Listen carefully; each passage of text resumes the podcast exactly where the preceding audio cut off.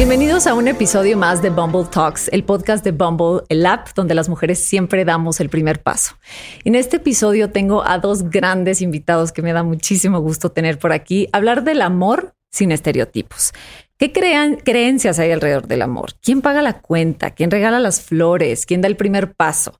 Para eso tenemos a Jessica Fernández aquí, una de las principales voces feministas en México, constantemente utilizando sus plataformas para dar un mensaje de construcción de una sociedad más justa y equitativa y por supuesto es la host del exitoso podcast Más allá del rosa. Mm. Bienvenida Jessica. Hola, gracias. Y también tenemos a Farid Dieck, autor, conferencista, creador de contenido, apasionado de la filosofía, psicología y el arte en sus diversas expresiones como la música y la poesía host de Lo Esencial, el podcast. Bienvenidos a ambos. ¿Cómo están? Qué gusto tenerlos por aquí. Gracias, pues súper contentos, la verdad, muy felices, este, feliz de conocerte, de verdad, y estuvimos platicando antes. Y pues también bien padre, bien felices por grabar juntos, ¿no? Digo, somos, pocas veces somos novios. juntos, ¿no? Ah, no sé si sepan, pero somos no, claro que sabemos que somos Somos enamorados, sí, ¿verdad? Qué gusto tenerlos por aquí. Y bueno, vamos a hablar un poquito y creo que sí son un gran ejemplo ustedes, sobre todo eh, que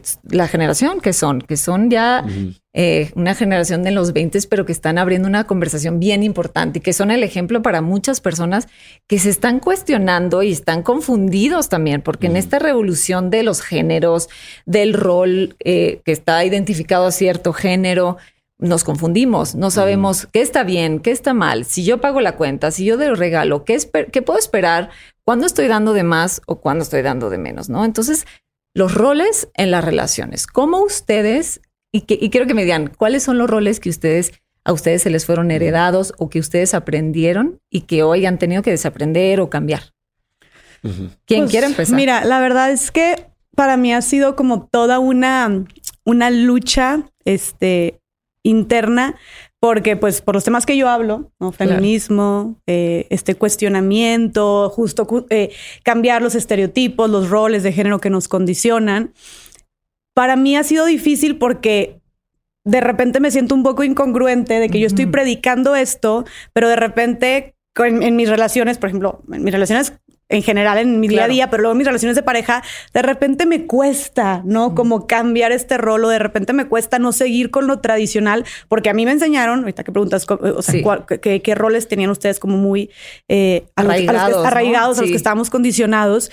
La verdad, a mí me, educaron mis papás como el, pues, lo tradicional, ¿no? el hombre y que yo me acuerdo muy bien que mi primer novio de prepa, eh, pasó por mí y se quedó en el, en el coche y me pitó así como el claxon de, de, que ya había llegado. Y yo de que ahí iba como caminando de que mi mamá, ¿qué te pasa? No, que, no vas a salir, que se baje por ti y toque la puerta y tú no sales y no te vas a subir a su carro como si fueras que tiene que bajar por ti y abrirte la puerta y no sé qué. yo de que, ok, y se me quedó como súper grabado. Entonces siempre me pasa de que, que pase por ti, que pague, que sea atento, que sea caballeroso, que vea por ti, que te proteja, que te cuide, como todo este rol de, eh, del hombre con la iniciativa y el hombre protector, ¿no? Y tú como, yo desde un rol tal vez un poquito más pasivo, un poco de conquístame, un poco de tú haz la chamba. Claro. Y de esperar, ¿no? un poco como de recibir y esperar en una posición muy pasiva. Exacto. Entonces, creciendo con esto y luego encontrándome con este y habiendo tenido dos relaciones así antes de noviazgo. Y luego predicando este, encontrándome con el feminismo y cuestionándome todas estas cosas y proponiendo nuevas ideas en redes, pues sí, digamos que obviamente me siento como súper comprometida también a obviamente tienes que, ser congruente con lo que dices y ponerlo en práctica, pero definitivamente no ha sido algo fácil. Claro que no, porque el trabajo, ese es el que cuesta, el tomar la decisión de hacer un cambio que a lo mejor mis papás no van a probar, que a lo mejor mis amigas me van a ver raro. Claro. No, sé, o sea, dar el paso no es sí, cosa sencilla. Sí, 100%, o sea, algo, eh, no sé, súper sencillo como el, tema de la cuenta, ¿no? Eh, de repente, a mí en un inicio, ahorita sí solemos pagar mucho mitad y mitad, eh, o a veces Farid invita, a veces yo invito. En general, cuando alguno de los dos, si alguien invita más al otro, en general es más Farid a mí, la verdad, pero creo que en general casi siempre es 50-50. Pero en un inicio me costó muchísimo, o sea, muchísimo. A pesar de que yo ganaba mi dinero y a pesar de que a mí me encantaba ganar mi dinero y era como que sí, yo soy una mujer empoderada, independiente, no sé qué, autónoma, pero de repente era que, ok, la cuenta, yo de que, ¿cómo no me vas a invitar? Entonces, es, es, a la hora de la hora cuesta. Sí, sí, sí. y hasta Farid me decía, oye, pues no, que muy acá, ¿sabes? Sí. Entonces, no sé, ¿tú qué piensas? Sí, para ti. pues yo creo que, a ver, los roles son inevitables en cualquier relación. O sea, es decir, cada persona va a desempeñar cualquier cosa. Yo creo que el problema no está en sí en, el rol que perpetúe una persona en una pareja, sino creo que el problema está en la obligación. o sea, es decir, en que, en que se le obligue a una persona a hacer algo solamente porque se asocia dicho rol con su género. Pero si eh, por X o Y, digo, cada persona es diferente, cada relación es diferente, cada relación tiene expectativas e intenciones distintas, por lo tanto, cada relación es única. Y si, y si independientemente de los roles que cada persona asuma dentro de una pareja, dichos roles se asumen voluntariamente, yo no creo que, bueno, a mí no me parecería, no me parecería problemático. Ajá. Me explico. Entonces, yo creo que la clave estaría ahí, ¿no? En, en, en, en, obviamente ser claros con las intenciones y expectativas, lo que cada quien espera dentro de su relación y que se asuma con el rol que va a desempeñar, sea cual sea la persona, independientemente de su género, pero que se asuma voluntariamente, no que sea una obligación. Impuesta. Impuesta, oye, pero es que yo no, yo, yo quiero trabajar, yo no me quiero quedar en el hogar, por ejemplo, yo quiero trabajar. No, es que tú eres mujer, te debes de quedar en el hogar pues eso ya es una obligación. Estás imponiendo un rol nada más porque a lo mejor existe una tendencia o porque socialmente así se ha atribuido.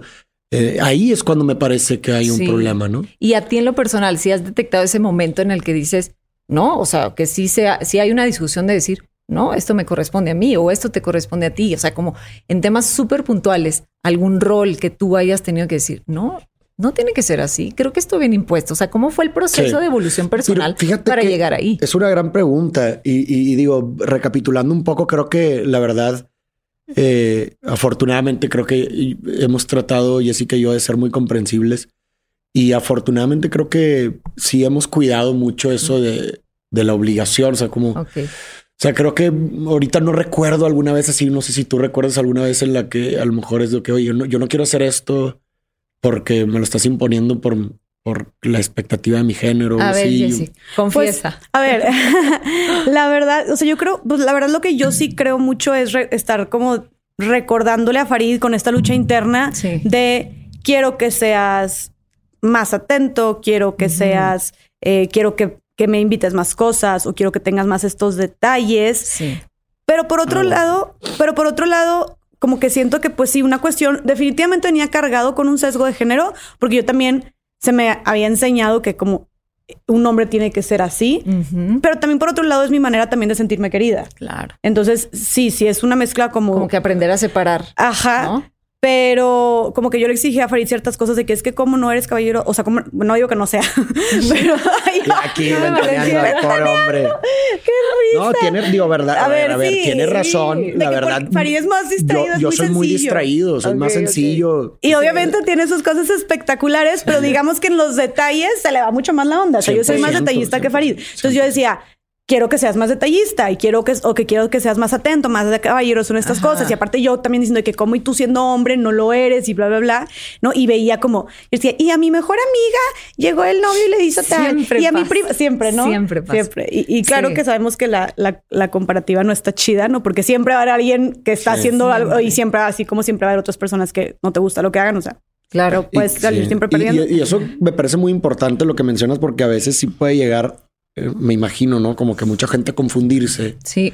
Como de que, oye, pues eh, este es el discurso, pero en la práctica se terminan reforzando las conductas que al parecer eran problemáticas, ¿no? claro. O sea, como que a veces, a veces uno, y a veces pasa de manera inconsciente, ¿no? En donde eh, no nos damos cuenta que estamos reforzando las conductas que supuestamente no queremos perpetuar. Entonces crea una confusión en muchas personas como que, oye, a ver, pues sí, esto, pero luego en la, en la realidad está pasando esto y tú quieres que yo sea así, pero, ¿sabes? O sea, creo que es muy importante lo que mencionas porque a veces a la, a la gente se le puede como que pasar eso, ¿no? Y no estar consciente de que, ah, caray, a ver, qué conductas estoy reforzando inconscientemente que no me gustaría perpetuar, ¿no?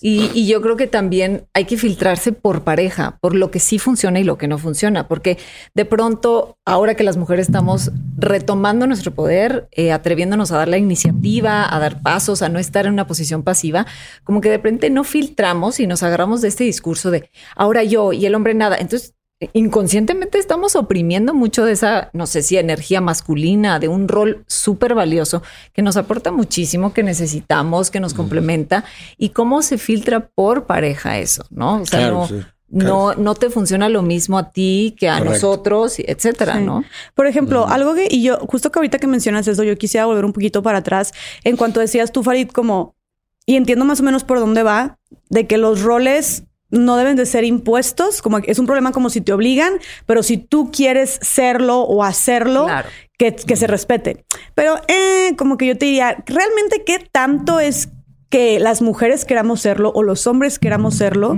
¿Qué tanta está esta libertad individual o este deseo genuino y auténtico por ser o hacer cierta cosa si desde chiquitos se nos se, nos condicionó a que tenemos que hacer eso. Si desde chiquitos se nos pusieron a ver estas películas, se nos pusieron, este, nos, nos pusieron a jugar con estos juguetes, nos recomendaron estas carreras o nos dijeron que estas carreras eran para mujeres o estas carreras eran para hombres o nos educaron de cierta manera para que las mujeres tuviéramos que buscar más que buscar ser ambiciosas, tuviéramos que buscar estar con un hombre que fuera ambicioso y que viera por nosotras. Como todo esto es como realmente que tanta libertad o elección eh, hay dentro de estos, de estas de, estas prácticas, de estos roles y de estereotipos. Y por eso es mucho de cuestionar el, eh, no sé, y te voy a poner un ejemplo en general, ¿no? De el, el quiero, el yo quiero ser mamá o realmente eh, siempre se me dijo que yo como mujer mi único fin en la vida eh, es ser mamá, ¿no?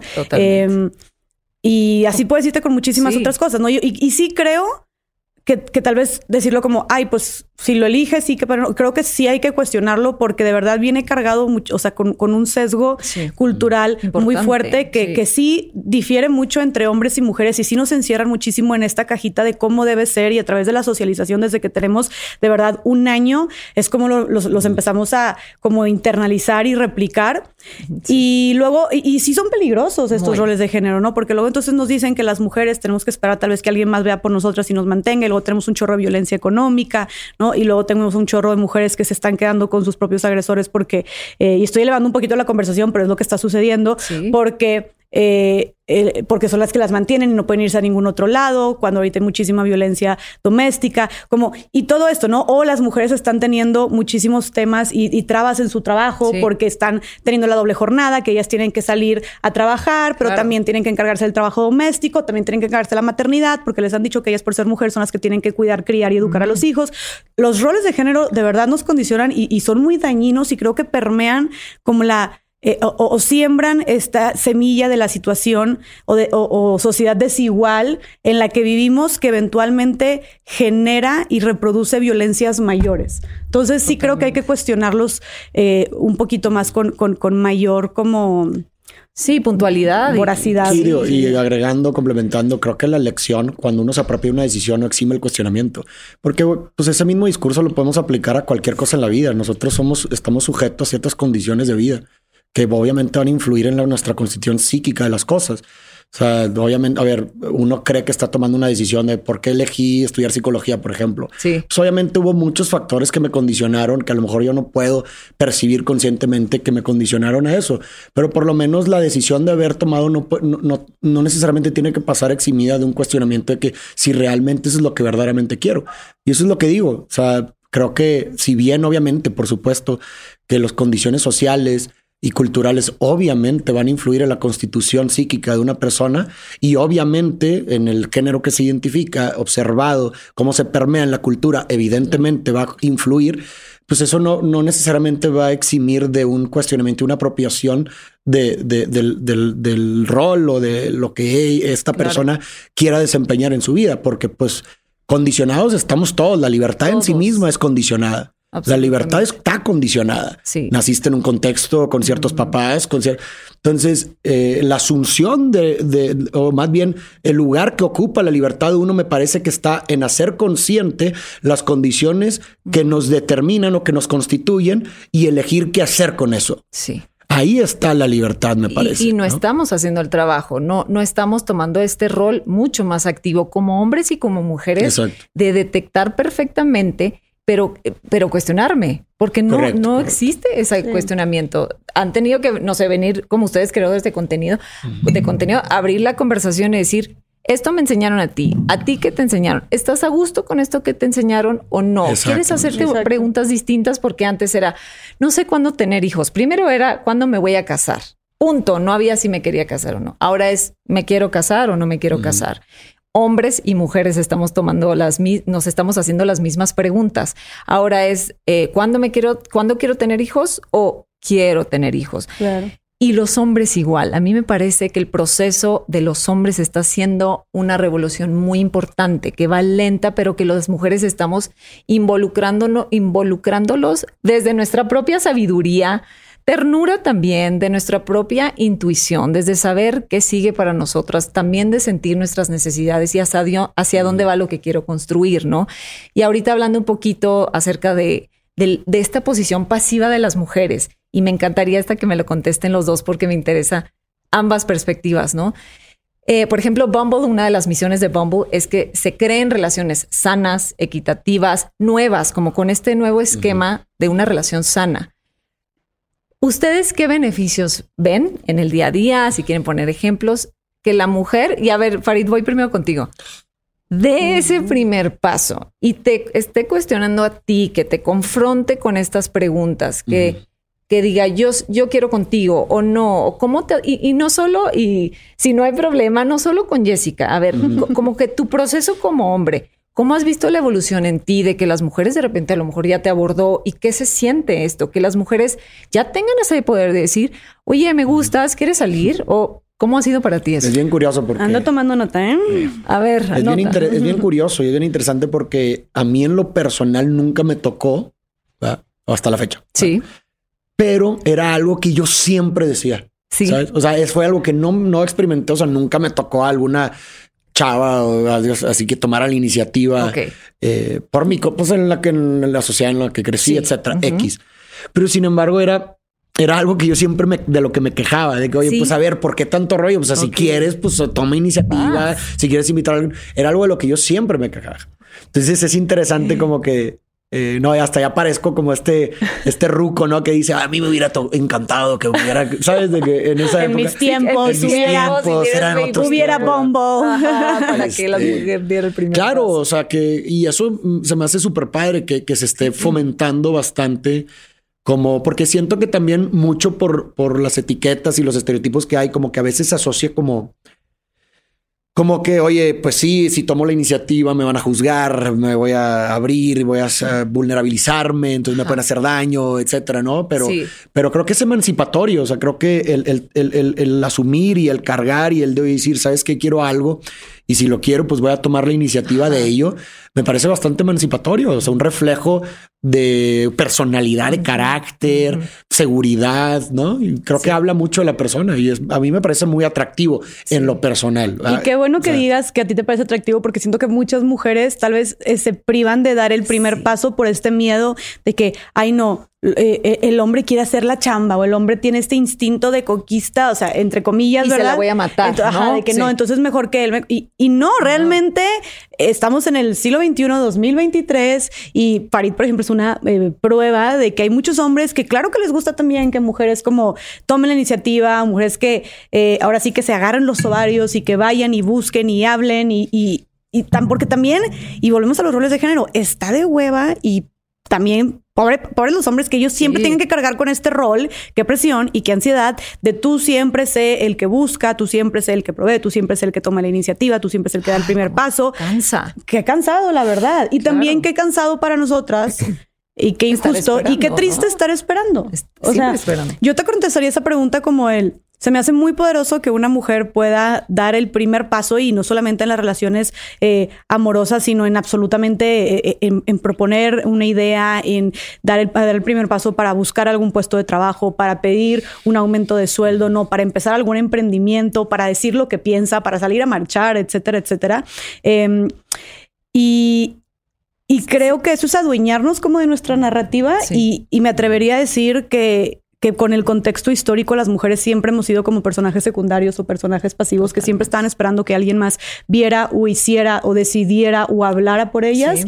Y creo que estamos cambiando el discurso, ¿no? Y, y hablando específicamente de las relaciones, se me hace como súper poderoso, como dijo Farid, emancipatorio, se me hace como adueñarte de tus deseos, de lo que, de, lo que estás buscando, escucharte y ser congruente también con lo que sientes, con lo que piensas, con lo que tienes ganas de, y, salir a buscarlo, ¿no? Y, y qué, hay que es más empoderador que eso, ¿no? De hacerte caso a ti misma y no por él, los roles sociales, los estereotipos, los prejuicios, el qué dirán, detenernos. O sea, eso de repente yo en una conversación con una amiga, hablando específicamente de dar el primer paso y de que las mujeres busquemos en las relaciones o le hablemos a un hombre, eh, hablando con una amiga, de repente como que me cayó el 20 y yo dije, es que de verdad, si es una estupidez. O sea, ¿por qué? Y porque estaba pasando con varias amigas que era de que es que, güey, quiero que me invite a salir, es que quiero hablar con él, es que quiero ver, quiero conocerlo. Y, así. y luego, pues es que no me ha hablado, pues es que no me ha escrito, ¿no? Pues es que no me, no, me ha dicho nada. Claro. Y de repente, ya que lo ves como desde afuera, dices, neta es una estupidez. O sea, qué tontería que nos estamos quedando con las ganas de lo que queremos hacer y el hombre está ahí. Sí. Hablando de relaciones heterosexuales en este caso, el hombre está ahí, pero tú porque en nuestra mente es como imposible, porque cómo nos educaron que tú puedas tomar Estás privándote de poder conocer a una persona, de poder pasar un rato padre, de poder hacerle caso a tu instinto y a tus deseos. Como, ¿por qué te traicionas de esa manera simplemente por una condición social? Entonces yo decía, como, se me hace bien tonto. Y, deja tú, que dejamos que este deseo quede en manos de alguien más. Que alguien más tome la decisión de que se cumpla o que no se cumpla. No, güey, tú tienes ganas, cúmplelo. ¿Te gustó? Chido, pues vuelve a hablar. O no te gustó, pues no le vuelves a hablar. O no sé. Pero es mucho más, o sea, súper poderoso como apropiarnos de nuestros deseos y hacerlos realidad. No esperar a que alguien más los haga realidad. Cuando me di cuenta de eso con mis amigos y dije, ay, la verdad, sí es una Y, y es más fácil verlo de fuera, ¿no? Sí. Como una conversación y dices, ¿por qué no le habla? Pero a veces tú puedes estar ahí, ay, si le hablo, si no le hablo, le mando, no le mando, ¿no? Pero a mí me parece bien importante lo que mencionas, sobre todo en temas como del adueñarte, del ownership, de decir, porque luego a veces nos quejamos y sí es cierto que en algún punto los hombres tienen mucha seguridad y autoestima en general en la vida, como abres esta conversación a tu trabajo, a, tu vida social, con tu familia, a lo mejor poner límites, como una serie de cosas que nos van haciendo lo que somos, ¿no? Pero cómo eso empieza a repercutir de distintas maneras cuando tú retomas ese poder, porque lo liberas, o sea, los liberamos también a ustedes, construyes esa autoestima y esa seguridad que tanto piensas que va a llegar de la afuera, que a lo mejor va a venir de otro hombre, que a lo mejor va a venir de un anillo de compromiso, que a lo mejor va a venir de distintas maneras y entonces siempre vivo como esta eterna inseguridad de la que sufrimos las mujeres, como de, e, es, y, creo que es esta posición pasiva, como que todo el tiempo esperar, tengo miedo de decidir y es bien interesante a todos los niveles que esto repercute. O sea, el tema del trabajo es impresionante, todas estas áreas en las que va repercutiendo. Y por ejemplo, en, eh, me encanta como que luego el tema de la fantasía, ¿no? De el amor de película versus la realidad. Porque seguimos condicionados con los roles de las películas, con estos roles, ¿no? Ustedes, para ustedes, como, ¿qué herramienta en este proceso eh, de pareja nos pudieran dar o herramientas para construir algo mucho más real, mucho más auténtico, que me encantaría que tuvieran en cuenta la autenticidad, porque parte de la equidad es dejarte ser y que me deje ser así como soy, así como vengo, que soy una obra en construcción, porque a lo mejor hoy pienso algo y de repente cambio de opinión y me voy para otro lado, ¿no? ¿Cómo ha sido para ustedes o qué herramienta nos pudieran dar para construir una relación así? Pues mira, de entrada creo que eh, hay que partir de la idea de que cada relación es única, es particular, eh, porque a veces como que de repente, como bien dices, ¿no? Tenemos como estas series que se conjugan para formar plantillas del amor. Y que no solamente las historias o las películas que vemos, sino desde algo mucho más profundo como lo que vimos de chiquitos, ¿no? Nuestros padres, cómo nos amaron, cómo vimos que se amaran.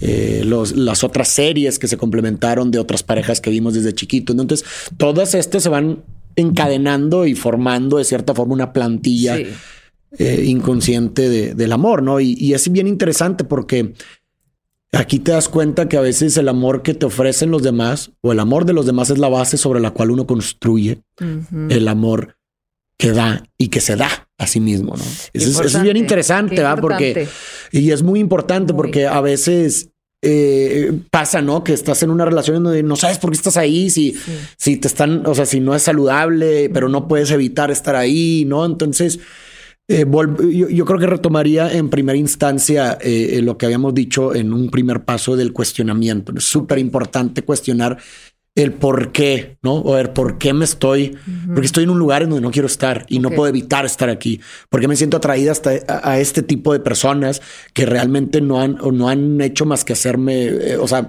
la relación más bien no ha sido fructífera, al contrario, si o no iba.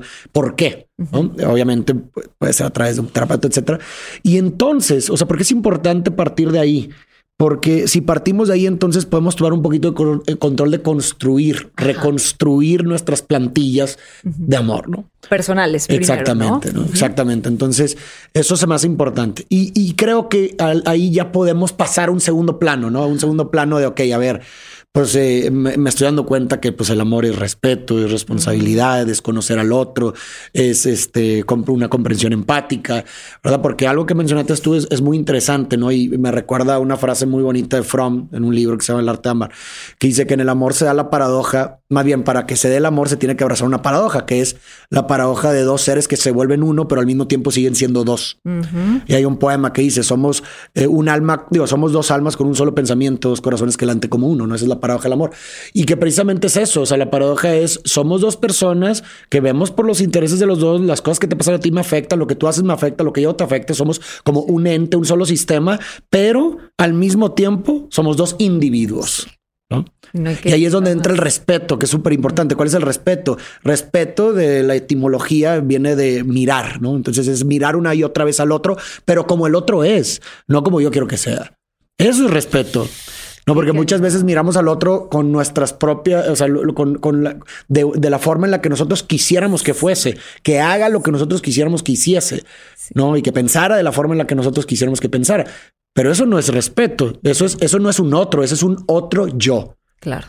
O vemos a través del potencial, como que te ve un potencial de vas a cambiar, a lo mejor te puedes amoldar a mí, a lo mejor porque no vemos a la persona y eso puede ser hasta violento en una relación, ¿no? Puede ser, puede causar mucho, mucho daño. El que yo no te esté viendo como eres, como tú ser auténtico, con tus ideales, con tus sueños, porque en el fondo siento que puede ser diferente a como yo quiero. Y a veces nos metemos así en las relaciones, que Importante lo que estás diciendo. Y digo, y, bien, digo, ahí nomás para comentar esto, si ahorita si quieres eh, hablas, Jessica, este, también es importante como vernos también como un proceso, porque a ver, paradójicamente lo que somos no es estático. O sea, es una paradoja, porque ¿qué soy? Pues soy un proceso, pero un proceso es algo no estático. Totalmente. Cuando la palabra ser eh, sugiere, pensarías lingüísticamente que es algo estático, pero no. Entonces, el, ¿qué, quiere, qué quiere decir esto? Que eh, yo como proceso también puede dar lugar a, ciertas modificaciones, porque finalmente hay muchas conductas o muchas cosas que son aprendidas, que no necesariamente son parte de nuestro ser eh, esencial, ¿verdad? Profundo. Y que creo que eso también es uno de los, para mí, uno de los objetivos de una relación en pareja, hacernos mejores personas. Totalmente. O sea, yo estoy, yo estoy contigo y... En este proceso. Y, por, eso, si te fijas, las relaciones que normalmente me parece que, que funcionan a través del tiempo y que perduran, son relaciones que tienen un cierto cierto nivel de tensión. O sea, cuando hablo de tensión, o sea, cierto nivel pequeño. O sea, es decir, ¿por qué? Porque para todo proceso de cambio es necesario un conflicto. Sí. ¿Me explico? Que empuje, que empuje exactamente. Si no nos quedamos como que a nivel muy estático. Exactamente, ¿no? Y, obviamente desde el respeto, desde el amor, etcétera. Pero me parece que uno de los objetivos del amor también es ese, o sea, hacernos mejores personas. Y, cuando no lo hay, porque a ver, yo siempre he visto también el amor como, como un ave libre, ¿no? O sea, el, el, amor es esquivo, eh, como un ave libre que, que, va, que se postra donde quiere y se va cuando desea, ¿verdad? Y, a veces te toca, tú no lo controlas, ¿no? Entonces, cuando hay amor, digo, cuando no hay amor es preciso aceptarlo, porque cuando no hay amor y nos pudrimos en lugar de desarrollarnos, entonces la ruptura se vuelve un acto de amor. Ya no estar juntos se vuelve un acto de amor. Y liberas. Exactamente. Pero cuando sí está el amor, o sea, cuando sí está presente, creo que es preciso entonces protegerlo y como una flor hacer que florezca. Qué bonito. Entonces, Para ti, Jess, ¿cómo ha sido este proceso? Eh, pues bueno, creo que a mí algo que me ha costado muchísimo ha sido eso, como entender que Farid es un ser individual y yo soy otra persona con mi, con mi individualidad. Claro y cada uno con sus gustos, con sus luchas, con sus intereses, em, con sus ideas y entender mucho, y es algo que he trabajado en terapia como el Farid no tiene por qué estar de acuerdo con todo lo que yo hago. O no tiene que eh, predicar muchas cosas de las que yo predico, eh, ni yo tampoco las de él. Y pues la clave está como en respetar esa individualidad eh, porque de repente empiezas a decir como, no, es que con mi pareja, no, y, pasa mucho, y lo voy a tener mucho con mis amigas, como es que quiero que sea esto, y quiero que sea esto, y quiero, y no es esto, y no es esto, y de repente dices, güey, pues bueno, entonces mejor cambia de vato ya, ¿no? o sea, en vez de estar ahí tratando de forzar, claro. Ajá. Sí, totalmente. Este, entonces, eso como eh, entender que Farid no tiene la obligación ni tiene por qué encajar en las expectativas que yo le pongo a él. Y ojo, es algo que es difícil. Sí. O sea, es, Se dice fácil, pero porque no. dices como, ¿cómo tú que eres mi pareja no estás de acuerdo con esto? Claro. Y cómo tú no quieres también esto, ¿no? Entonces, y, te, y te replanteas muchas cosas, pero creo que en este proceso, al menos eh, a lo eh, que, a mí me ha servido es también decir, bueno, a ver, ¿qué son las cosas indispensables para ti? Sí. ¿No? Porque también creo que sí viene un poco del respeto a la individualidad del otro, pero también en estar dispuestos a comunicar y también a ceder ante algunos cambios que pueden mejorar la relación y que podemos también complacer a nuestra pareja. Entonces, tal vez sí, yo respeto tu individualidad, tal vez tú, tu ser, tu persona, pero pues si te pido que seas, y ay, bien enganchada con ese tema, ¿no? Pero nada más es lo primero que se me viene a la mente. Pero si te pido que seas más detallista, pues aunque tu personalidad, no, tu, esencia no sea detallista, pues sélo. O sea, claro. por, ejemplo, Farid siempre me se queja de mí que soy súper impuntual. Ok. Entonces es como. Vamos a los detalles. Pues puedes, sí, aquí ya sacando toda la, toda la machaca. Oye, pues bueno, puedes ceder y tú cambiar esa parte de ti que nunca en mi vida he sido puntual, pero bueno, porque es algo eh, que puedo hacer por él. Entonces, creo que sí es mucho de tú eres un individuo y se tiene que respetar y reconocer, pero también podemos ceder ante ciertas cosas que pueden complacer a nuestra pareja y que realmente no van a ser un algo, algo que, no, que, un peso muy significativo para nosotros o que vaya a cambiar nuestra nuestra personalidad, estemos haciendo algo que realmente nos cuesta bastante. O sea, como que no, porque creo que siempre es, siempre en las relaciones de pareja y me han dicho, bueno, al menos lo que yo he vivido y lo que me han dicho amigas también que ya están casadas, es como, es mucho de ceder, ¿no?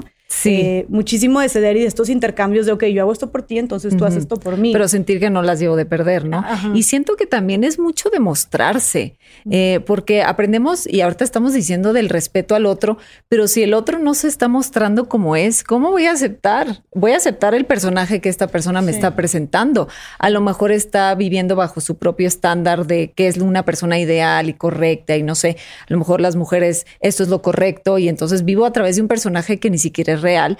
Y si yo no me muestro, ¿cómo me vas a aceptar? Y nosotros mismos nos ponemos el pie ante el no me acepta y me la vivo sufriendo y es una relación un, tanto violenta en cuanto a quiero que cedas, quiero que cedas, quiero o quiero que seas así, quiero que seas así. Exacto. Y yo no, porque estoy muy clavado en lo que yo quiero ser, pero que no soy y eso es muy confuso. Y de repente sí o sea, sí, puede ser llegar a ser una prisión para la otra persona. Totalmente. O sea, de repente yo ha habido cosas en las que, obviamente, como cualquier pareja, dices, quiero que mi pareja cambie esto. Y sí ha habido cosas en las que de repente he dicho, esto no lo va a cambiar nunca Farid. Ok. O sea, porque Farid de aceptación radical. Y esto no lo va a cambiar. Es parte de su esencia. ¿Puedes con eso o no puedes con eso? ¿Puedes vivir con eso? A ver, tiene todas estas otras cosas que te encantan, que te fascinan. Esto que no te convence tanto, o sea, que quisieras que pudiera mejorar, así que seguramente él tiene un chingo de mí, pero esto no lo va a cambiar nunca. Sí. Y esto otro sí lo puede cambiar, por ejemplo, ¿no? Y creo que es muchísima comunicación también. Hemos estado viendo recientemente terapia de pareja porque los dos vamos a terapia individual desde hace mucho y una, una prima me recomendó que se casó y me dijo, a mí algo que me sirvió mucho antes de casarme fue ir a terapia de pareja. Y no porque tuviera algo en específico de que un problema o así, este, ella me dice, pero era porque como que nos adelantamos a muchos problemas y, abrimos conversaciones súper profundas claro. que, que íbamos a tener eventualmente. Entonces fue como que hacer la chamba adelantada. Ajá. Entonces dije, oye, qué chido, yo quiero eso. Sí. Entonces digo, ay, vamos, no sé qué. Y bueno, llevamos un tiempo yendo. Aparte, los dos vamos con nuestro terapeuta y ha sido bien padre porque hemos descubierto como muchas cosas de nuestra dinámica y descubrimos porque también muchas cosas de las que te checan o te calan en tu pareja es porque también hay algo interno ahí que pues que tienes que trabajar tú, ¿no? Y o sea, solo que así. Que tal vez esta persona te lo despierta, pero es de que a ver, ¿por qué esto con Farid me despierta esto en mí, entonces lo trabajas en tu terapia individual. Pero algo que hemos estado trabajando y que creo que también es clave en todas las relaciones, todo el mundo te dice, es el tema como de la comunicación. Y yo al principio estaba muy de que, no, es que no quiero pedírtelo y no quiero pedírtelo y no tengo que tener que decírtelo y yo quiero que adivines lo que quiero y quiero que te nazca y quiero que sea tu instinto y no sé qué. en esos problemas. ¿no? De que quiero que me traiga flores, pero yo no quiero pedirle que me traiga flores, porque si ya si te lo tengo que pedir, entonces ya no, ya lo, no quiero, lo quiero. Qué terrible es eso. Y de repente una amiga muy sabia que me lleva 20 años y está casada y tiene hijos adolescentes me dijo, "Güey, olvídalo. Pídeselo." O sea, pídeselo. Quiero esto. Y dile, yo dijo, "Yo le dije a mi marido, cada aniversario cada Día de las Madres, cada cumpleaños mío. Quiero unas flores hermosas, eh, un adorno súper bonito, no sé qué, en la mañana. Y listo. Dijo, porque neta estuvo un chorro de años diciendo, ojalá y le nazca la iniciativa y tengan... Y siempre me siempre me enojaba. la vida. porque nunca le, nunca le, nacía, porque el hombre no era así, tenía muchas cosas buenas, pero él no le nacía de esa parte, no era más distraído de lo que tú quieras. Entonces ella se terminaba enojando, terminaba arruinando como su cumpleaños o su aniversario, bla, bla. bla. Dijo, ¿sabes qué? Ya, le voy a decir. Y dice, y ahora nunca me faltan las flores, ¿no? Obviamente está también en tu pareja que que, que, decida como atenderte en claro, esas cosas. que querer colaborar ahí. y entonces a partir dije, bueno, sabes que tienes razón, no, ninguna persona se adivina, eh, también ninguna persona tiene, o sea, no tiene por qué encajar en mi en mí yo soy detallista, yo a mí sí me gusta dar estos, estas muestras de amor, pues él da muchas muestras de amor que tal vez yo no doy esas muestras de amor, ¿no? Entonces es como un es que lo que quieres. ajá, como que son las distintas maneras de amar y hay que saber cómo ama el otro. Porque a lo mejor yo estoy esperando que me amen con muchos detalles y con flores o, o con dinero o con viajes. Y no, y luego muchas veces caemos en la trampa que no sé si ustedes han caído, en que regalas lo que quisieras que te regalan. Yo me acuerdo, a ver, yo en mi relación, yo sí me acuerdo a ver como que, no sé, gift cards o como cositas que yo amaría que me regalan, regalaran a mí, pero el otro no le importa. O sea, please regálame un viaje. Yo con Farid. o sea, y, regalas lo que quieres que te regalen. Sí, o sea, yo tal vez puedo ser más ostentosa sí, y Farid es de que mm, a mí regálame un libro y soy feliz, ¿sabes? O sea, es como súper sencillo. y tú de que armando la super fiesta sorpresa, güey. sí, sí, sí. Quiero un libro. Entonces, o sea, como que sí, creo que el, el aprender, o sea, hemos aprendido mucho de comunicación también, por ejemplo, el no asumir. Eso lo hemos visto mucho en terapia en pareja. Es como, es que seguramente te enojaste o es que ya te conozco. Siempre reaccionas así, pero es de que, ¿y quién te dijo que iba a reaccionar así? O porque asumes es que estás enojado, pero por, ¿cómo sabes que está enojado? ¿Te dije algo? No, pero pues eh, siempre te enojas por eso. O pusiste la cara de que, pero es que estaba pensando en otra cosa. Entonces, como no asumir y siempre preguntar de, a ver, oye, ¿estás pensando esto? O, y es parte también del respeto, ¿no? Entonces, ¿o a qué te referías con esto? ¿Lo decías de esta manera? Porque yo lo sentí de esta manera. Entonces, es así. Y mucha comunicación, ¿no? Eso, o sea, como que creo que la comunicación hemos aprendido. Y eso ha sido clave. Y más cuando tienen personalidades muy distintas, porque Farid y yo tenemos personalidades muy distintas. que, que, está bien padre porque al mismo tiempo nos complementamos en cosas padrísimas y yo le aprendo muchísimo, muchísimo. Farid me ha hecho mejorar, o sea, ser una mejor persona en todos los sentidos de mi vida. Y estoy segura que él también aprende muchas cosas de mí. Entonces, eso es lo padre, que nos complementamos, pero al ser también personalidades distintas, hemos aprendido como a ver, a comunicarnos porque tenemos diferentes lenguajes del amor, porque tenemos diferentes formas de, relacionarnos. Entonces, sí ha sido mucho. Como que y mucha comunicación. Mucha comunicación. Y yo aprendí de, oye, quiero que hagas esto, por favor, o esto. A pedir. Ajá, a Tener la iniciativa en lo que sí quiero, en lo que no. Y eso volvemos a lo mismo, te empodera muchísimo. Y sabes que también, y creo que para tener relaciones más equitativas, como el hablar de estos temas incómodos.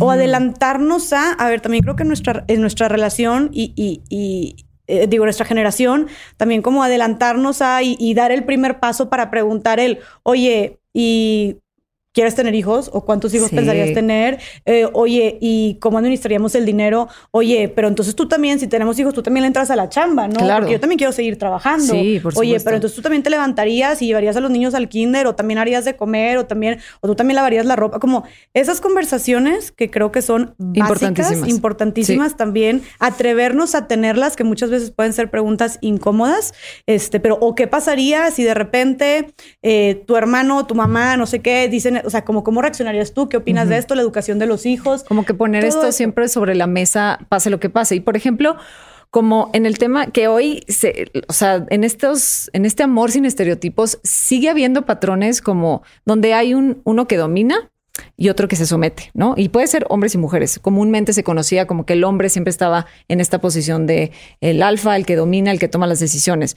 Por ejemplo, en tu caso, Farid, me interesa mucho saber cómo ha sido el el emparejar y tomar este nuevo concepto que ya en nuestro trabajo personal y lo aprendemos en terapia de la pareja es pareja No es uno acá y otro acá.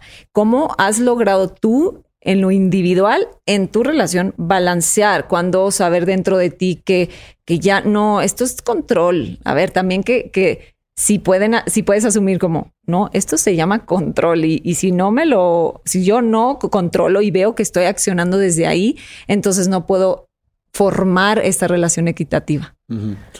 Pues la verdad es que en lo personal yo soy una persona muy complaciente, no en el mal sentido, sino realmente soy bonachón. cualquier cosa me gusta. Sí, o sea, oye, ¿quieres ir a qué quieres hacer? A, a, donde quieras ir. O sea, yo realmente no soy muy rígido. Que de repente es de que no, ti, tú también, ¿qué quieres comer? De que como siempre que digo yo. En tomar decisiones así muy, muy como superficiales, ¿sabes?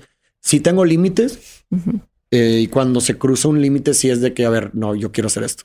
¿Sabes? Pero son muy contadas las ocasiones porque la verdad mi umbral de, de o sea, como de... Te abres a las posibilidades. Sí, o sea, no, y no, no, no me importa de que, ah, este, vamos a hacer lo que tú quieras, no, me importa, ¿sabes?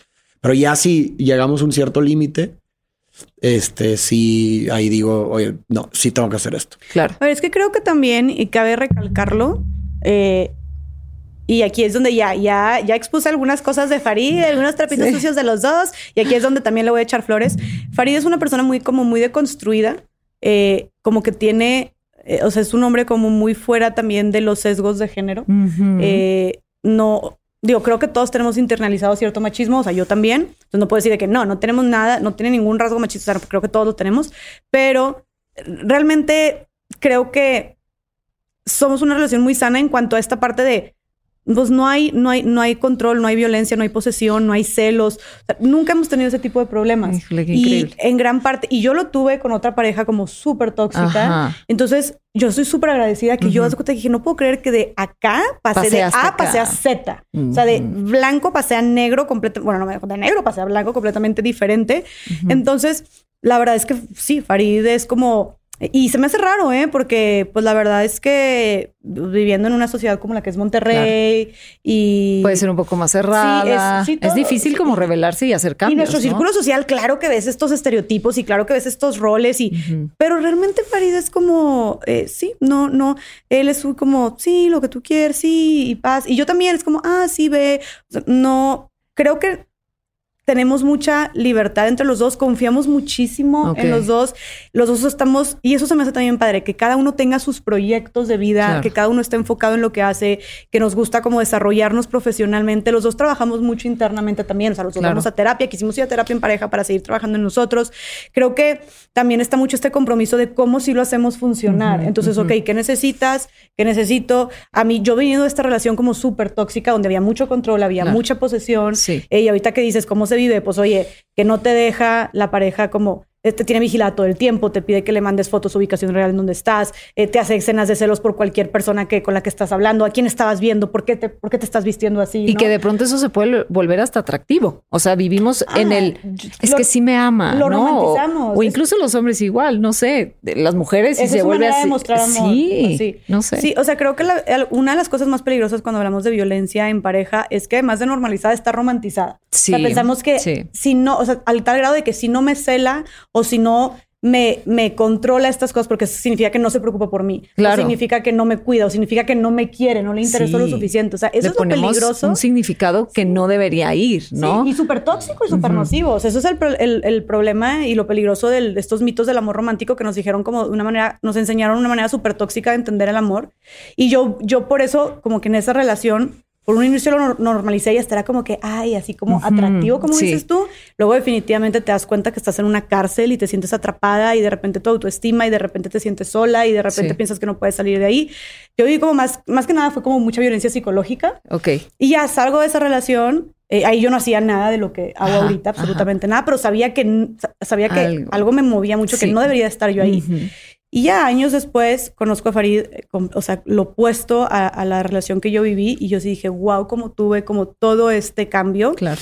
Y Farid es un hombre pues completamente lo opuesto a un hombre machista, un hombre violento, un hombre controlador, un hombre celoso, o sea, Nada. Y, el proceso de reconocer que ese es un amor sano, que ese es un amor equitativo, que es un mejor amor y que hay que desprenderse de estas creencias que estos altibajos son sanos, que son lo normal, que son lo que debe ser, que es lo atractivo, que es lo que me hace unirme a una persona. Y quiero que me digan así súper puntual.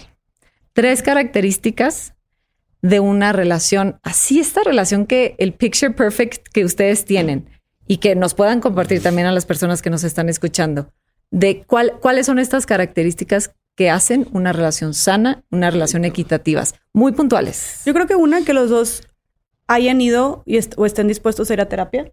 Ok, la terapia psicológica es como un must, porque todo el mundo necesitamos ir. Wow, Jessica, que estén, o sea, a mí me impacta que ustedes estén haciendo eso, es de lo menos común. Sí, bravo por eso, y, bravo. Y decirlo, como, y eso es en mi grupo de amigas, nosotros, ay, yo empecé a ir a terapia de mis amigas, ay, yo también, ay, yo también, y son amigas que ni están casadas ni nada, pero se nos hace súper, porque todas en individual vamos y creo que somos la generación que está normalizando la salud mental.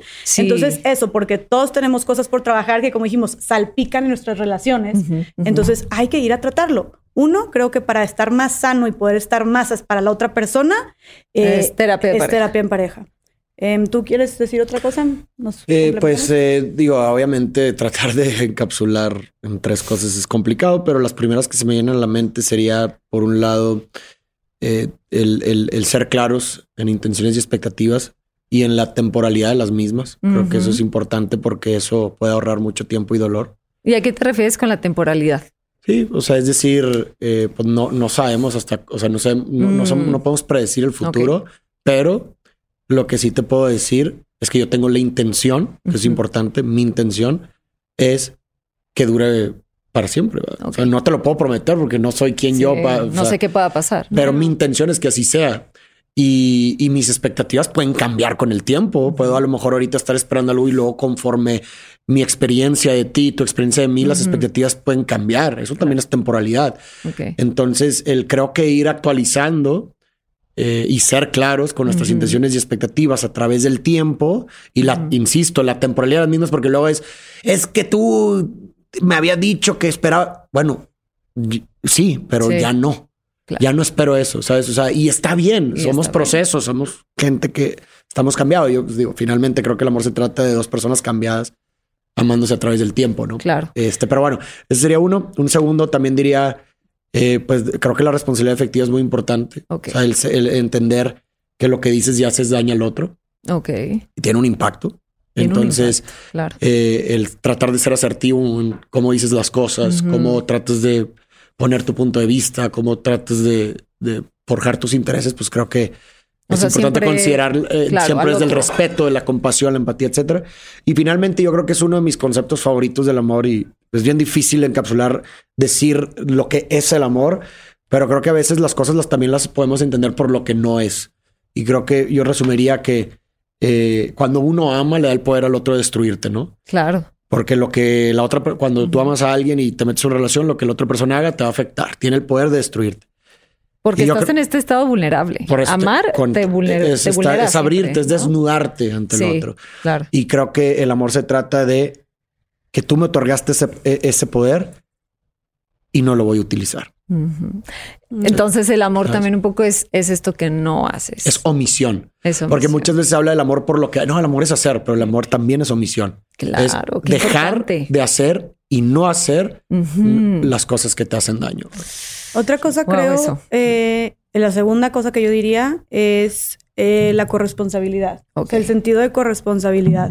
Y hoy por hoy, para las relaciones, como, o sea, como estamos actualmente, las mujeres estamos saliendo a trabajar, eh, las mujeres sí tenemos planes de familia, queremos, soñamos con ser mamás, bueno, algunas, este, muchas no, pero las que sí también, muchas sueñan con ser mamás, pero también sueñan con ser doctoras, sueñan con ser ingenieras, sueñan con ser empresarias, ¿no? Tienen planes o metas familiares, pero también metas laborales y profesionales, ¿no? Y es, es una realidad.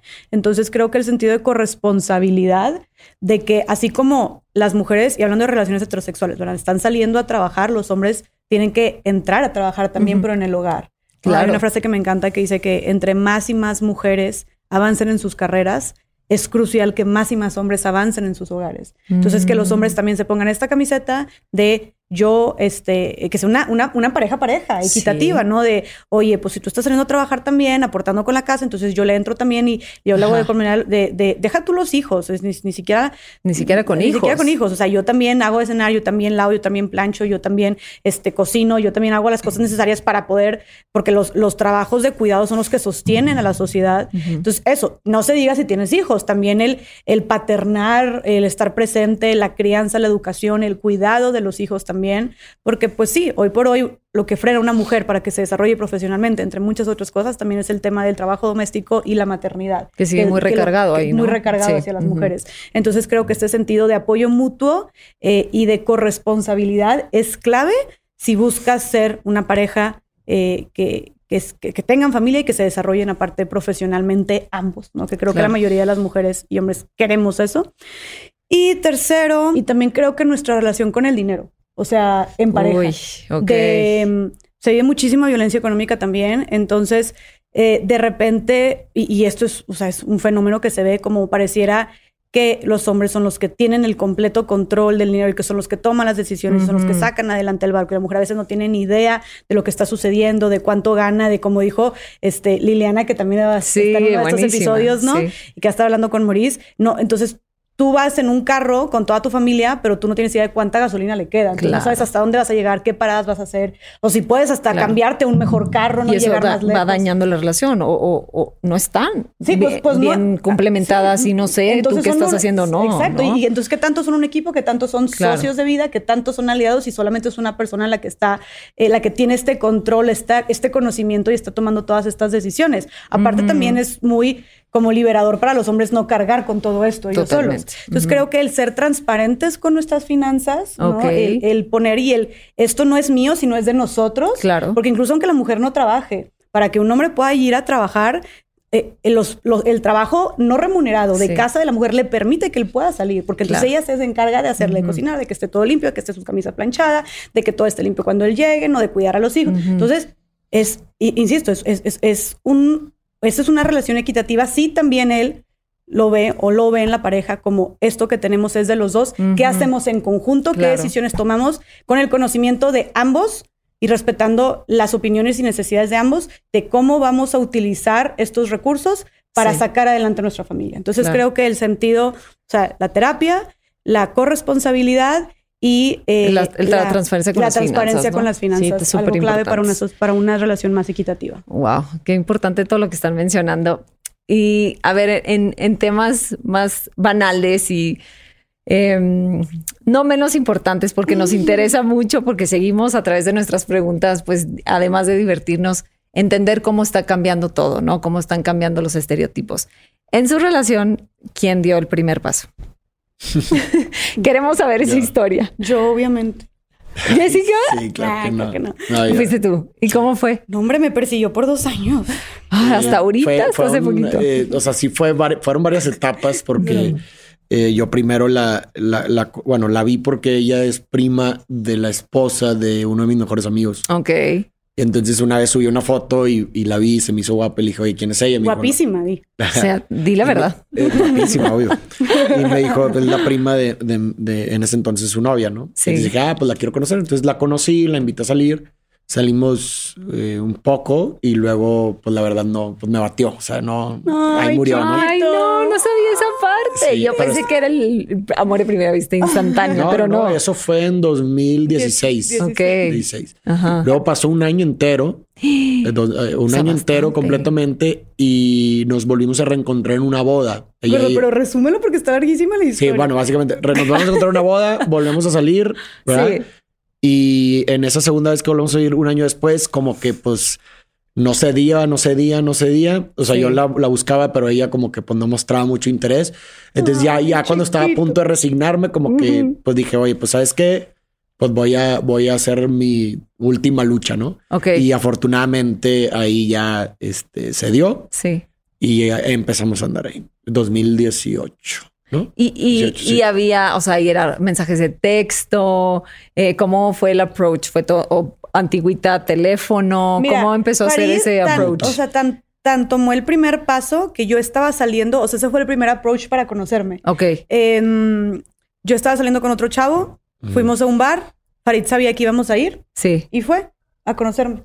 Y, de hecho, esta persona que nos presentó, esta persona en común, como que le, eh, le, chismeó, como era amigo de, de, los dos, con el chavo con el que yo estaba saliendo y con Farid, y le dijo, oye, Farid le dijo, oye, esta chava está guapa, no sé qué, la quiero conocer. Ajá. Y él dijo, pues de hecho vamos a ir a un bar por si quieres caerle, aquí va a estar, pero viene con un chavo con el que está saliendo.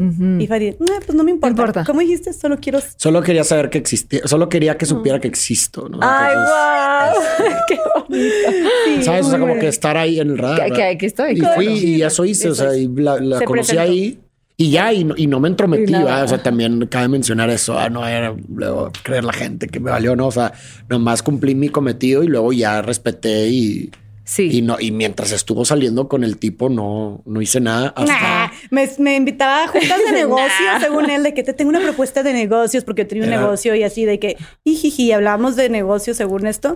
Pero bueno, quería mantenerse ahí cerca. Sí, sí, sí. Sí, nomás estar ahí presente. Claro. No, no, no le estaba insinuando. Así, fue el primer paso. Muy valiente él, muy valiente. Pues siempre es un acto de valentía para, para, para quien se quede el primer paso. Pero y no creas que, o sea, realmente, y no quiero que se escuche feo, no era como que yo no quería dar el primer paso. O sea, no, que estabas viviendo Nada más yo estaba en mi show. Pues sí, yo estaba con este chavo y luego cuando ya no tuve nada con este chavo, pues yo era que no quiero nada con nadie, ¿no? pero a ver, a veces, a veces también va a haber personas que a lo mejor en un inicio no tienen un interés.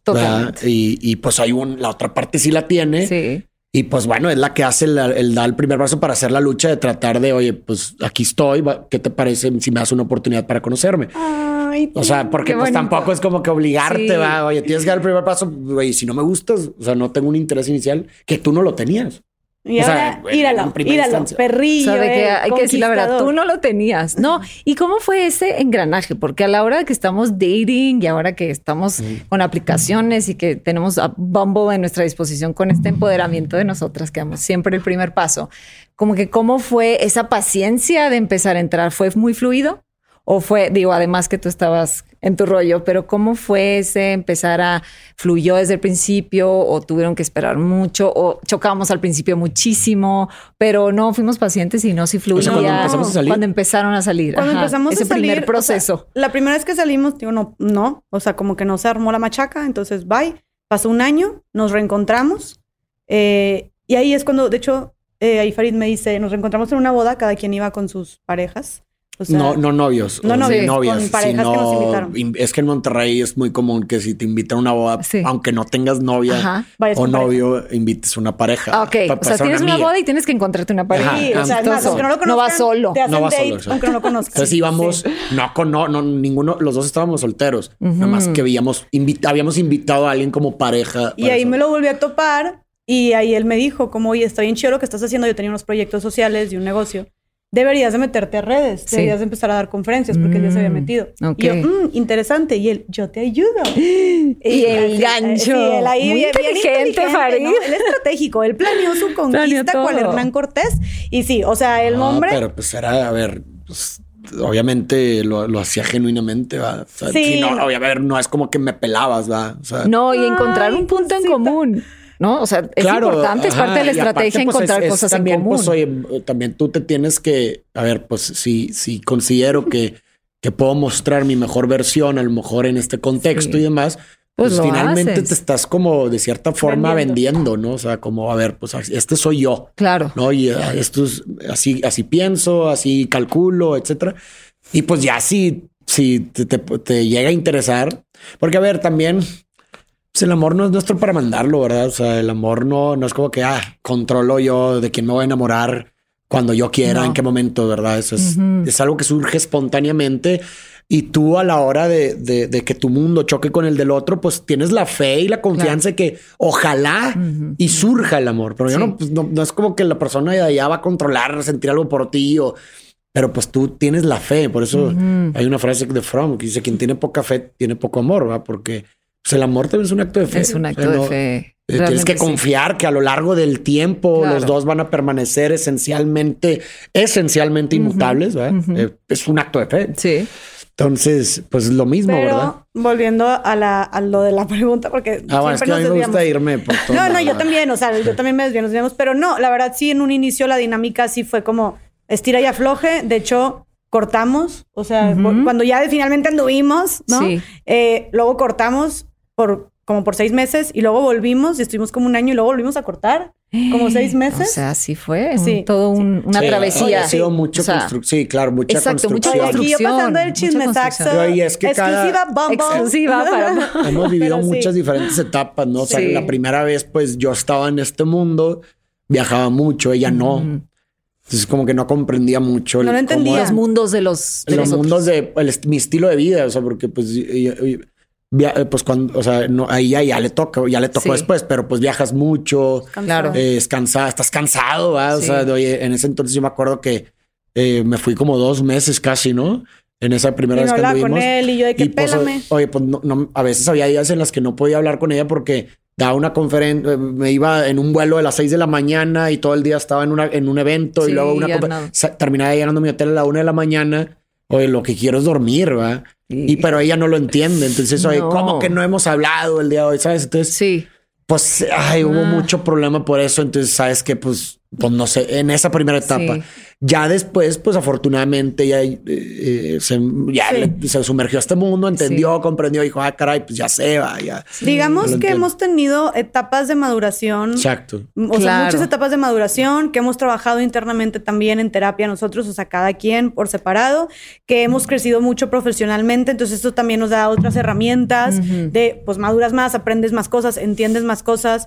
Eh, también no sé, hablando desde mí, me reforcé más mi inseguridad en ciertos temas, que a veces le salpicaba a Farid que yo tenía ciertas inseguridades en X cosas y pues las, se las salpicaba. Entonces, como también el haber formado nuestro camino y trabajado en nosotros y pues el tiempo, también el tiempo hace mucho lo suyo, creo que pues ha hecho que, que esta última vez, cuando, última vez que regresamos hace como dos años, haya sido maravillosa. digo, es que me encanta. por, por trabajar como siempre, te digo, digo, o sea, siempre, eso todo el tiempo.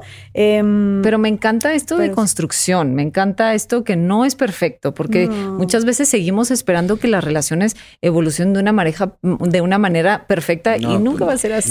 de hecho, hay una frase conocerse, es esta dinámica. Y, de, ceder y de entender y de, entender. y elegir tus batallas también, como, a ver, claro. Eh, lo que decíamos, tal vez, y, y, lo, tal vez Farid lo piensa conmigo, de que tal vez Jessica neta no es así, que yo quisiera pero bueno, tiene otras, otras, estas otras cosas. Tal vez esto que me molesta, realmente no pasa nada si no lo cambia. O sea, puedo ceder en eso. Y así pasa mucho, ¿no? Entonces, como también elegir tus batallas, pero creo que. Por ejemplo, eh, ahorita que elegir batallas, yo creo que el elegir batallas em, se, se, mete mucho el tema de los límites. Y yo me gustaría mucho que me dijeran cómo poner límites y no morir en el intento, no desgastar demasiado la relación, porque yo estoy cuidándome, estoy cuidando mi forma de amar, mi forma de ser amado, mi, esencia, pero también quiero invitarte a mi vida, también quiero que seas parte de esto. ¿Cómo poner límites y no morir en el intento? Yo soy muy fiel partidario de lo que dije en un inicio, no ser claro con las intenciones y expectativas. O sea, porque cuando tú eres claro, eh, quitas o, eh, disminuyes la ambigüedad. exacto. Y la ambigüedad es terrible. O sea, la ambigüedad es terrible porque cuando, cuando algo es ambiguo, sí. puede ser cualquier cosa. Okay. ¿no? Entonces ahí es cuando tú empiezas a suponer, sí. oye, esto y lo otro, y empiezas a meter de tu cosecha y termina siendo algo muy, normalmente muy alejado de la realidad y por lo tanto muy alejado de la realidad nos lleva a tomar decisiones y ejecutar conductas pues no óptimas para lo que realmente es. Claro. Entonces creo que el, eh, y eso tiene que ver con la comunicación, ¿no? O sea, el, y una comunicación asertiva, ¿no? El poder. Y yo siempre también, eh, para mí creo que es muy importante porque, a ver, eh, nuestra forma de conocer al otro es a través de la comunicación, o sea, por excelencia, a través del lenguaje. Y el lenguaje es problemático. ¿Por qué? Porque el lenguaje es una convención social que nosotros creamos y que no le hace 100% justicia a los fenómenos. Sea, aspiramos y tratamos de darnos de entender a través de las palabras, pero nunca es exacto. Siempre hay algo que escapa. Sí, yo digo algo y tú entiendes otra cosa. Ajá, y luego, o a lo mejor yo no me supe explicar bien. Claro, también. Entonces, el, comprender eso te ayuda también a entender, a ver, a, a no reaccionar y, a ver, tratar de realmente tener la voluntad de escuchar al otro, el sentir de lo que está detrás, no escuchar solamente para responder, sino para realmente comprender, el, poder escucharte sin juzgarte, porque eres un ser humano que siente y que, a ver, el yo no es amo en su propia casa, es decir, eh, no tenemos enteramente control de lo que sentimos, etcétera. Y a veces creemos que sí. Es que porque eh, cosas tan duras, oye, me he estado sintiendo menos, eh, no sé, menos a gusto en la relación. Sí. Pero ¿por qué? Y te lo tomas personal. ¿Por qué? Oye, espérate, ella no lo, créeme que si yo lo controlara me encantaría sentirme de tal forma, pero no, no lo controlo. Al contrario, te lo comunico para ver cómo juntos podemos resolver el problema, ¿no? Entonces creo que eso es, para mí es sumamente importante y considerar siempre que, bueno, yo lo creo que eh, como son inevitables las, discusiones, van a ser inevitables, yo creo que el problema para mí no está en la cantidad de las discusiones per se. Obviamente, a ver si... si te la pasas peleándote. Finalmente, ahí te va lo que digo. O sea, eh, no creo que el problema sea la cantidad, sino la calidad. ¿Por qué? Porque una mala calidad de discusiones mm. va a influir en la cantidad. Total. Entonces, la primacía... En del adjetivo detrás de la comunicación no es la cantidad, es la calidad, porque la calidad repercute en la cantidad. Tanto para bien como para mal. Una buena calidad de discusiones va a tener menos cantidad de discusiones. Claro, claro. Y, lo contrario es igual. Entonces, yo creo que no, no debemos de sacarle al, conflicto. Es, es, necesario y natural en una relación, sino más bien en, buscar que el conflicto, la tensión sea saludable. Y es, la manera también de conocer mi propio límite a través del conflicto, a través de esa discusión que no tiene que elevarse. Simplemente es ese intercambio de ideas que hacen que yo también conozca, mm, esto no me gusta. Que era otra cosa y hago algo al respecto. Y conocer al otro. Exacto. Que era algo que yo quería agregar. O sea, Farida habló mucho de la comunicación que me parece clave como para ya, o sea, establecer, o sea, la comunicación lo que logra es como establecer, llegar al punto de marcar como tu rayita y establecer el límite. Y creo que para, o sea, además de eso, creo que es mucho trabajo interno de conocerte hasta dónde de que de verdad tú dices, no puedo ceder ante esto porque luego lo voy a tener como súper atorado, lo voy a tener como súper atravesado, o, esto es de verdad súper importante para mí, de que yo me conozco, Jessica, y sé que esto es súper importante para mí, de verdad con esto eh, no, no, no hay negociación. O a ver, ¿esto realmente que tanto te afecta, Jessica? ¿Es más tu orgullo? ¿Es más tu ego? ¿O realmente sí puede ser, realmente no pasa nada? Ok, no pasa nada. Entonces, como... Como pasarlo a eh, través de sí, eso. como creo que es mucho autoconocimiento y mucho trabajar en, en nosotros, en nuestra autoconfianza, en nuestra valoración hacia nosotros y nosotras mismas,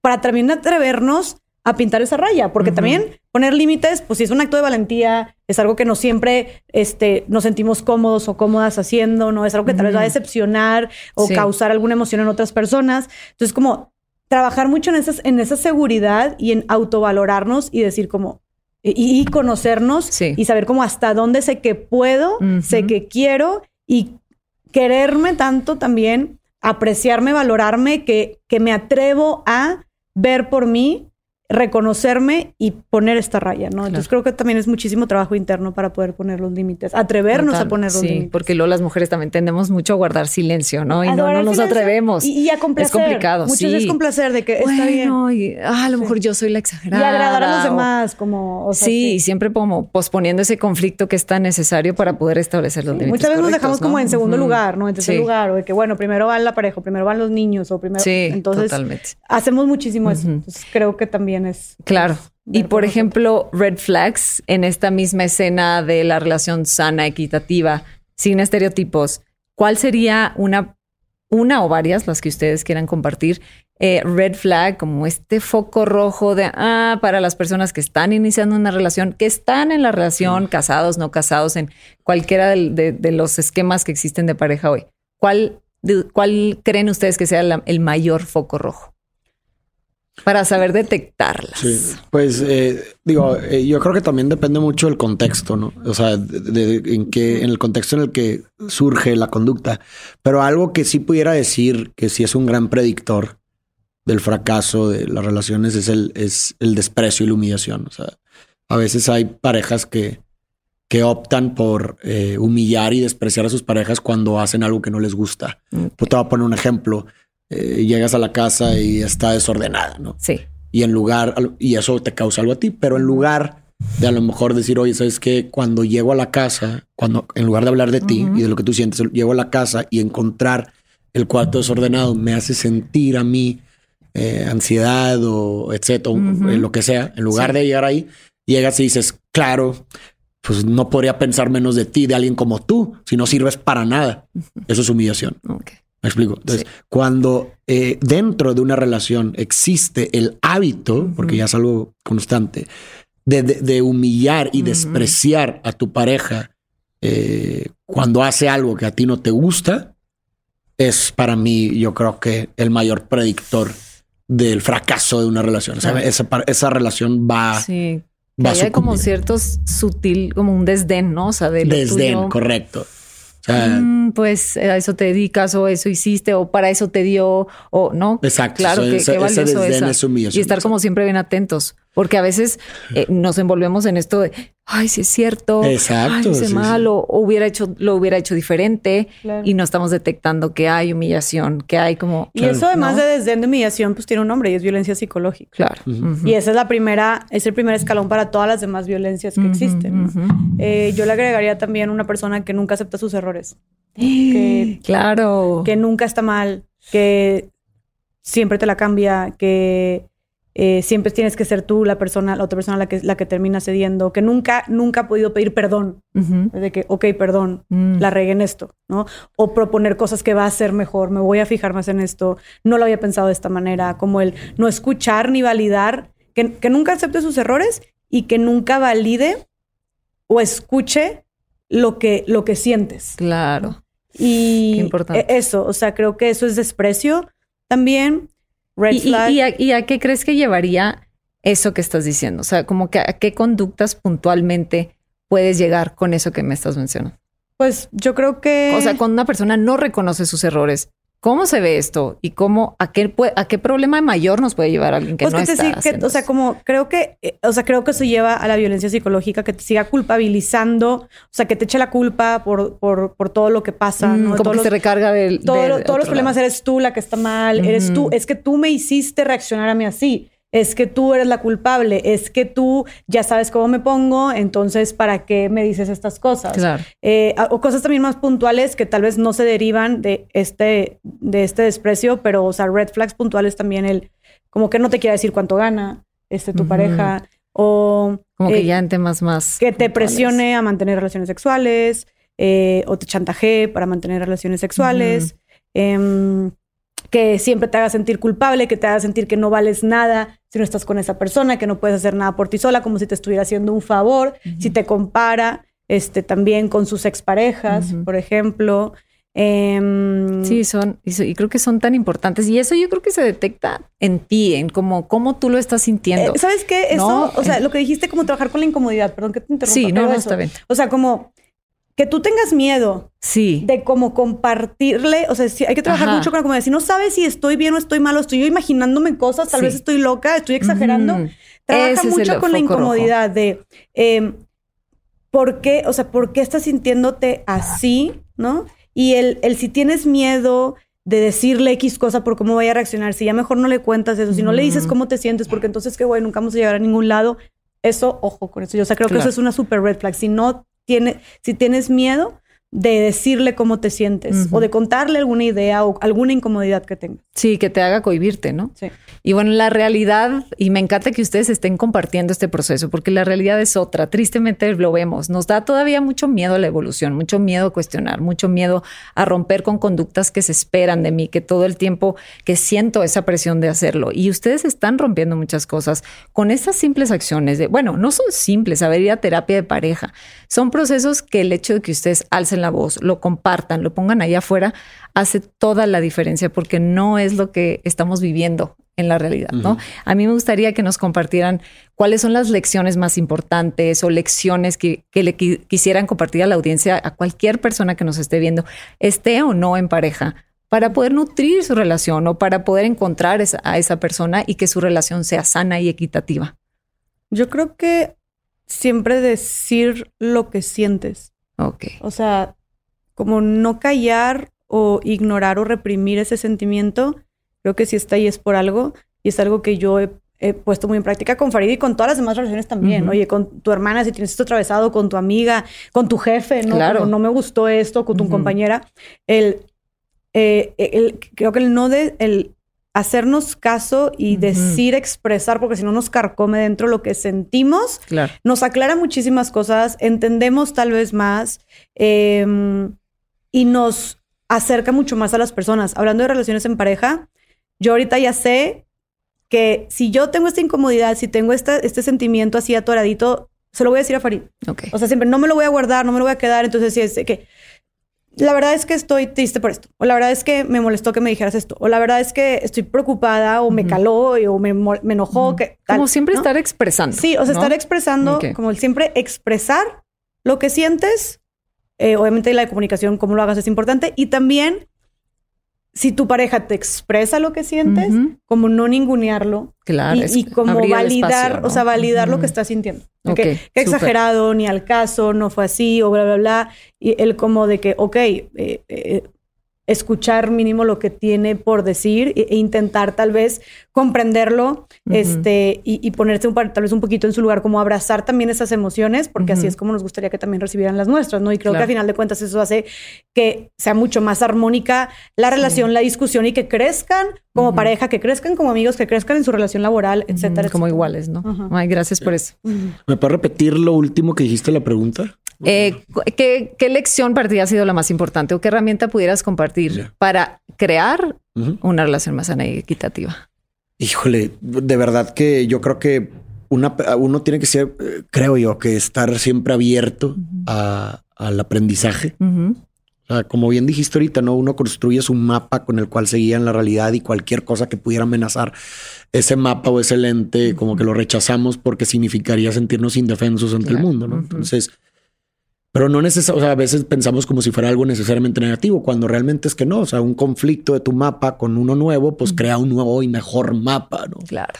O sea, en ese conflicto de mi visión y mi lente con uno nuevo, pues se crea un mejor lente y, y, por lo tanto una mejor forma de navegar por el mundo. Y en el caso de las relaciones no creo que esto sea diferente. Es decir, o sea, a veces tenemos ciertas ideas y concepciones pero si nunca nos abrimos, ¿no? A, a, lo mejor aprender, a chocar nuestras ideas con otras ideas, etcétera, pues realmente nunca vamos a poder aprender a amar mejor. Claro. Y tenemos que entender que nuestras formas de amar no son espontáneas ni naturales. Eso es importante. No, porque luego la gente se enraiza no, no, no, pues es que así soy yo.